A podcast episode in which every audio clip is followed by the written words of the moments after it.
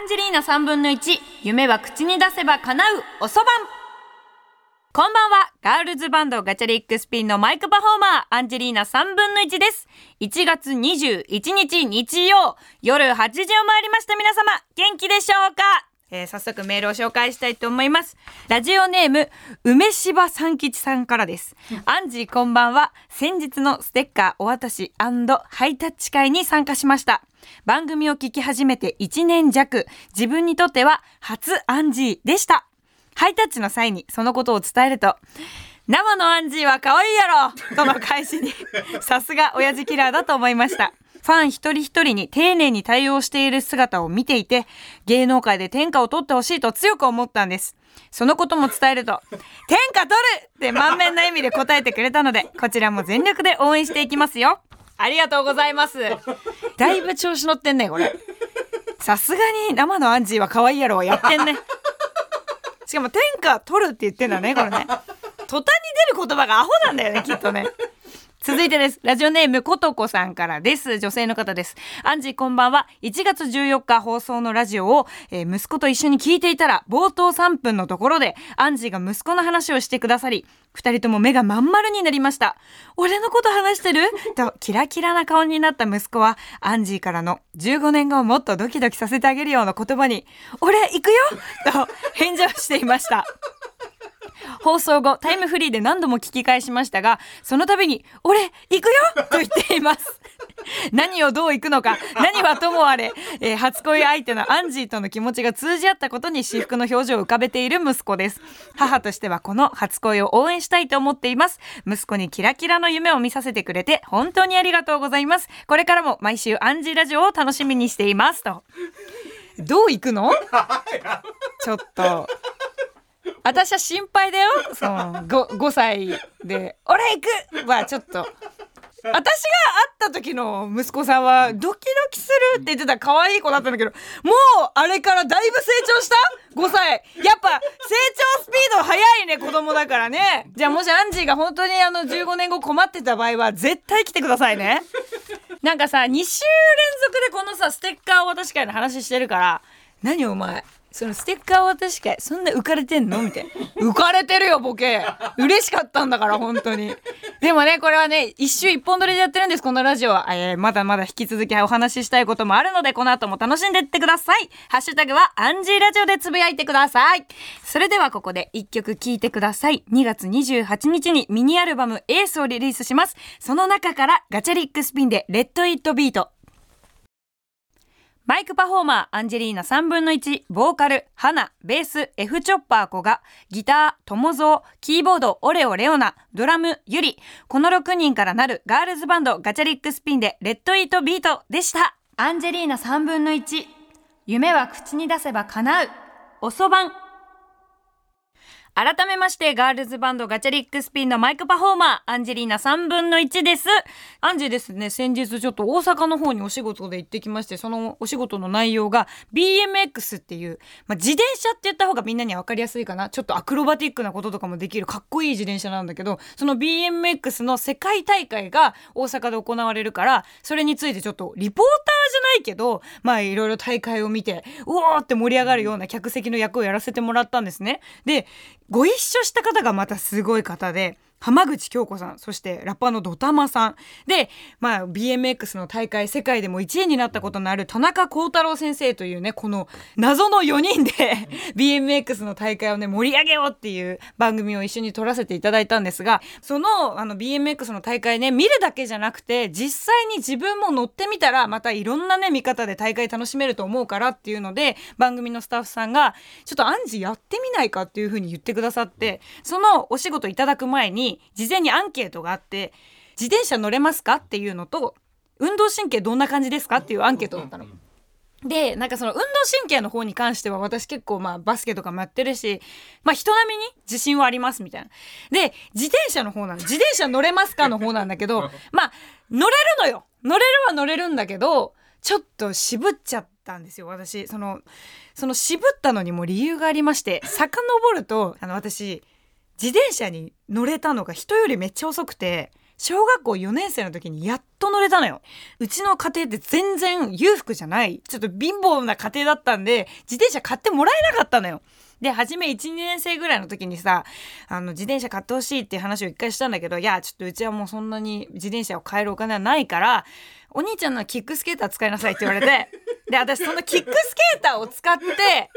遊びに行ってたの。友達がもう本当に1、2年生とかになるとみんな周りの子自転車乗れてんのよ。早い子なんてさ、幼稚園とかさ、もう3歳とかとかから乗れてる子いっぱいいんじゃん。で、そんな中、そのみんな自転車鬼ごっこやろうぜとかなるわけよ。地元の大きい公園とかで。で、ちょっと大きい公園みんなで行って移動して、それまでもチャリですよ。私はその後ろをずっと足で頑張って蹴って、キックスケーターで追いかけんのね。で、よし、じゃあ、ここからみんな鬼を決めて、自転車鬼ごっこ始めるからね、つって、よーい、ドンって始まると。で、みんな自転車だから早いわけよ。だってあんな二輪動かせんだから、こっちは小さな二輪で全力で自分の自力人力で足で動かさなきゃいけないから、その大きな公園中をね、私はキックスケーターで頑張って、もう走った方が早いんだよ、なんなら。なんだけど、頑張って逃げてたりとかしたの。でもやっぱり、そのキックスケーターだと、もう目立つのよ、とにかく。で、だから友達同士でさ、こう自転車とかで逃げ回ってるとさ、他のさ、あの、学校の子たち、自転車の子たちとかも紛れて、見つかりづらいんだけど、キックスケーターのやつ、隣の小学校にもいなくて、マジですげえバレんのよ、どこにいるか。で、なんか結構な頻度で鬼にされたりとかしてて、マジで本当一回泣きながら帰ったの。もうそれが悔しすぎて、もうちょっと本当キックスケーター本当に嫌だから、お願いだから自転車を買ってくれっていう話をしたら、いや、ダメだよ。うちは本当にお金がないから本当にそんなに自転車が欲しいんだったらお兄ちゃんが昔使ってたあそこの自転車使いなさいって言ってなんか汚い自転車を渡されたことがあったの。でもさ、なかなかさ、初めてでさ、そんな急に二輪なんて乗れるわけないわけよ。だから、なんか結局、じゃあもうキックスケーターで我慢するかっていうので、しばらく過ごしてたんだけど、2年生の時ぐらいに友達同士でやっぱ遊んでる時にキックスケーターめっちゃ恥ずかしくなっちゃって泣きながらまた帰ったんですよ。で、ちょっと本当にごめん申し訳ないんだけどもう本当今年サンタさんにもうこれ以上高いものは望まないから自転車をお願いしたいですっていうのを相談したの親に。そしたらまあサンタさんだったら買ってくれるんじゃない？みたいな。でも二輪でいいじゃんって言われてるのお母さんから。お兄ちゃんが使ってたやつ使えってずっと言われてるから。いやでも嫌だからもう自分のその補助輪ついてる自転車が欲しい可愛いピンクの自転車が欲しいっていうのをお願いしたの。そしたらその2年生のクリスマスに補助輪付きのね自転車が来たのよ。で、めっちゃ嬉しくて、もう私、もらった瞬間からめちゃくちゃその補助輪自転車乗ってたんだけど、いかんせんもう、みんなは二輪なんですよ。まず、スタートダッシュが遅いからね、人よりね。私、キックスケーターダッシュから始まっちゃってるから。そう。それでみんなね、なんかその、キックスケーターから私が自転車になったことに、あの、よかったって言ってくれて、じゃあその自転車で鬼ごっこしようぜってなるわけよ。で、集合すんの、その新しい自転車、補助輪ついてるやつで。で、まず私が登場の時からものすごい音を放つわけで。補助輪ってさ、ちょっとあの、自転車のその補助の部分が浮いてるからさ、そのガガガガガガガってなるわけよ。すんごい音で。で、それで私が到着するやいなや、もうみんな、え、お前、補助輪の自転車みたいな感じの空気になるわけ。でも私はもうそれが最高にいけてると思ってるから、自転車買ってもらったんだって言ってで、その当時の友達みんな優しかったから、いや、ダッサとは言えないのよ。だから、よかったね みたいな感じになってんのね。でしばらくそれであのずっと自転車鬼ごっことかやってたんだけどやっぱバレるわけよ。だってものすごい音を放ってるから100メートル先でも私がどこで自転車こいでるか分かるぐらいの音を放ってるから結局それでも何回も何回も鬼にされちゃったりとかしてもう本当にめっちゃ悔しかったのよ。でまたその時も泣きながら帰ってでお母さんにもう自転車練習して補助輪を外したいっていう話をしたのよ。でそのお父さんとお母さんが一緒にいるタイミングの時に言ったからお父さんは「おじゃあ補助輪外して一緒に練習してみるか」って言ってくれたんだけどお母さんは「何言ってんの？補助輪外さ外させるわけないじゃんって言われたの。で、え、どういうこと？みたいな。なんでダメなの？みたいな感じで言ったら、絶対あなたはどんくさいから、怪我するって。補助輪外した瞬間にって言われて。だから絶対にダメみたいな。もうほんとそのままの状態で自転車で行きなさいみたいな感じで言われて、いや、でもこのままだと本当いじめられるかもしれないから、本当に補助輪外したいんだよねみたいな、もう泣きながら話してんの、私は。でもお母さんはもう絶対ダメみたいな。補助輪つけないことにはもう自転車も乗っちゃダメみたいな感じになって、で、しばらくその冷戦状態が続くわけよ。で、もうほんとお父さんとお母さんもそれでずっと喧嘩とかしちゃってて、もうほんとひどい空気だったのよ。でもある時にお父さんがもう夜中にその自転車止めてる場所が家とちょっと違うところに止めてたから、勝手に補助輪を外してくれて、補助輪外して朝迎えてさ、一緒に自転車乗りに行こうって言われて、いやでも補助輪だから乗りに行くも何もないよみたいな話をしたら、補助輪取ったから一緒に練習しに行こうって言って、そっから、もうマジで何回も何回もさ、お父さんがこう後ろから押してくれたりとかして、で、大丈夫？大丈夫？お父さん掴んでる？って言って、お父さん掴んでる掴んでる大丈夫だよそのまま行きなって言って。で、あるじゃん。なんかこう、パッて話して乗れましたみたいな。で、お父さんなんで外してんのね？怖いよみたいな言いながら乗れてるみたいなのあるじゃん。で私、それずっとやりたかったのよ。なんか、ドラマとかでよく見るやつ。で、やりたかったから、お父さんに、大丈夫？外してない？外してない？ってずっとめっちゃ確認してたんだけど、大丈夫、大丈夫、大丈夫だよって言って、ずっとお父さん外さずにいてくれたのよ。で、ある時にお父さんが、あ、もうそろそろ、アンジーも乗れるようになってるだろうなっていうタイミングがあったのよ、あの練習して3日目ぐらいに。で、それで乗れてんだろうなって思ったお父さんが手離したのよ。で、大丈夫？大丈夫？って言って私が言ってて、で、まだ、まだ大丈夫だよ、まだ大丈夫って言ってお父さんずっと掴んでくれてて、で、大丈夫？外してない？って言って、その瞬間にお父さんパッて外したの。そしたら私バンって倒れたの。で、やっぱお父さんもどんくさいなこいつって思ったんだろうね。あの、なかなか外すことがやっぱできなかったらしくて、その時も。で、そのやりとりを本当にもうマジ50回ぐらいしたのかなもうお父さんが大丈夫大丈夫ってやってる途中に話すと必ず私が倒れるから、えなんで外してんの？のやりとりができないの一生。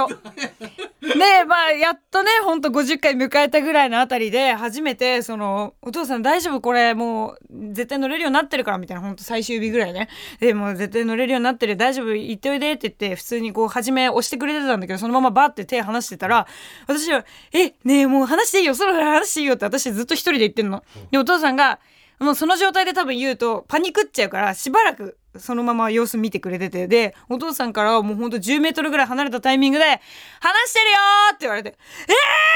って言って私もう涙止まんなくて嬉しくてえ人って本当に何かが成し遂げられると涙が出るってこういうことなんだって思いながら泣きながら自転車ずっとこいでたの。でそしたらあのそのまま涙で視界が曇り始めてあの藪に突っ込みました。茂みか。なんか草の茂みにバンって突っ込んで止まったんだけど。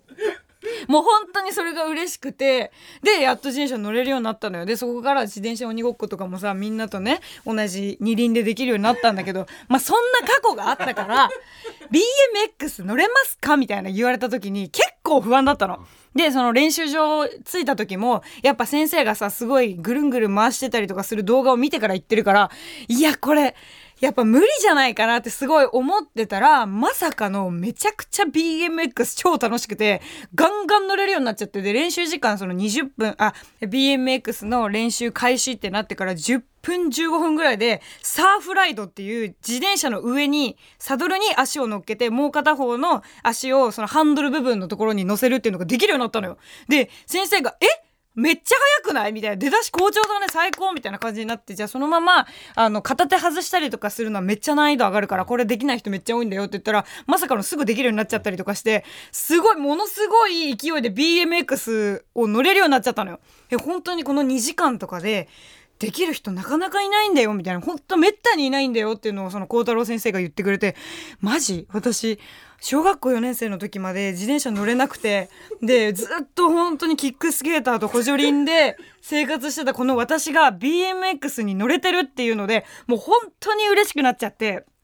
で、その2時間ぐらい練習の時間いただいたんだけど、もうマジで3分休憩してすぐ自転車乗るみたいにずっとやってたから、孝太郎先生が、もうこんなに集中力もあって、で、体力もあって、すごいよ、もう絶対続けた方がいいみたいな感じで言ってくれて、多分先生もめっちゃ上げ上手なんだろうね。まんまと私もそれに乗っちゃって、今、BMX を趣味にしたいのよ。そうでもやっぱね 本当にその世界大会見させてもらったから言うんだけどもうあれはやばいのよ。もうみんなぐるんぐるん回したりとかもう自転車とさ体が離れる瞬間があったりとかするの。マジ自転車友達だったのねみんな。いやガチガチ。キャプテン翼のボーラー友達みたいなもんよ。ほん。とみんな自転車友達にしてんの。でなんかその大会中とかもう自転車に声とかかけてんのよ。みんな「よし行けるか?」みたいな感じで言ってんのマジ感動してほんと普通に。あ戦友なんだよなこいつはって。その自転車とその人ね。そうだからなんか私も最終的にその世界大会の時にさちょっとあのハーフタイムみたいな時間でその子供たちが体験できますみたいな時間があったのよ。その前にその大会でアンジ一回もう披露しちゃおうぜみたいな感じになってで披露させてもらったんだけどその前の練習のタイミングで「お前はできる子だからな」って一応声かけちゃったもんね。その先生の教室で借りた BMX に「お前できるからな？お前ずっと私と練習してきたからな。大丈夫だ大丈夫だよ」つって。まあそのねあの練習してた BMX はもう無事にね孝太郎先生のあの、ま、元に帰ったんですけど私またあいつに会いたいあいつじゃなきゃ私はもう BMX できないわあいつマジでめっちゃ愛おしかったからちょっとまた会いたいななんて思ってるんですけども、そのね、あの、アンジーが大会でちょっと乗った模様とかもね、番組で放送されます。2月9日金曜日に NHKBS の方で放送されます。夜9時15分からの放送になってるので、もう絶対にみんな見てください。もう一回はね、やっぱ BMX ってちょっと自分と程遠いものだと思っちゃうと思うんだけど、マジでかっこいいし、超大会熱燃えたし、初めて見る人でも絶対に楽しめる、めっちゃエンターテインメントが詰まったスポーツだし、もう、再来年 ?2 年後とかにはもしかしたらオリンピック種目になるって言われてるから、出ちゃう いやいや、バカじゃねえの、マジで。言ってることバカじゃねえのと思うんだけど、いや、その、孝太郎先生に聞いたら、まだ、その、結構芸能関係とかやってる方で、その BMX ね、女性でね、あの、好きってガンガン発信してる人ってなかなかね、いないんだよ、みたいな。で、女の子の人口も BMX 増やしていきたいと思ってるんだよね、みたいな感じで言われて、え、先生、じゃあ私、一発目の女の子行っちゃっていいですか？みたいな感じで言ったら、マジでカモンみたいな感じで先生言ってくれたから、マジで行こうと思います。オリンピックとかじゃなくて、普通に本当に BMX を広めるような、なんか一人になれたらなと思ったから、この放送をきっかけにちょっと気になってくれた方は、ぜひこの NHKBS でね、放送される大会の模様だったりとか、アンジーの多分練習映像なんかもね、その放送内できっと使われると思うので、見てみてください。アンジェリーナ3分の1。夢は口に出せば叶う。おそばん。アンジェリーナ3分の1、夢は口に出せば叶う、おそばん、あっという間にエンディングです。ガチャリックスピンは2月28日に、ニューミニアルバム、エースをリリースします。それを引っ提げてのツアーファイナルが4月20日、EX シアター六本木で行われます。もしね、このラジオでのアンジーしか知らない方がいらっしゃいましたら、めちゃくちゃかっこいい私たちのバンドガチャリックスピンとそしてめちゃくちゃかっこいいアンジーをぜひ、えー一目 EX シアターに見に来てもらえたらと思います。よろしくお願いします。番組ではあなたからのメッセージをお待ちしています。アドレスはかなうアットマーク tbs.co.jp かなうの綴りは k-a-n-a-u 夢が叶うのかなうです。番組で読まれた方にはかわいいかわいい番組ステッカーに私のサインを入れてプレゼントします。そしてなんとですね、えーこのジーンズコラボステッカー、あの、この受け取りに来れなかった方もいらっしゃると思うんですが、番組でメールを読まれた方にはなんと、ジーンズのコラボステッカーも一緒にプレゼントしますもうね、あの、数に限りはあるんですが、あの、多くの人に受け取ってほしいなと思うので、ぜひメールをバンバン送ってきてもらえたらと思います。よろしくお願いします。また過去の放送はすべて Apple Podcast、Spotify、Amazon Music、Google Podcast などでも聞くことができます。それではまた来週日曜夜8時にお会いしましょう。お相手はアンジェリーナ3分の1でした。ありがとうございます。もっとプールのスポットライト誰一人取り残さない社会をキーワードにゲストをお招きしながら勉強するやつみんなで考えてゆこう。スポットライト。毎週日曜夜11時配信スタート。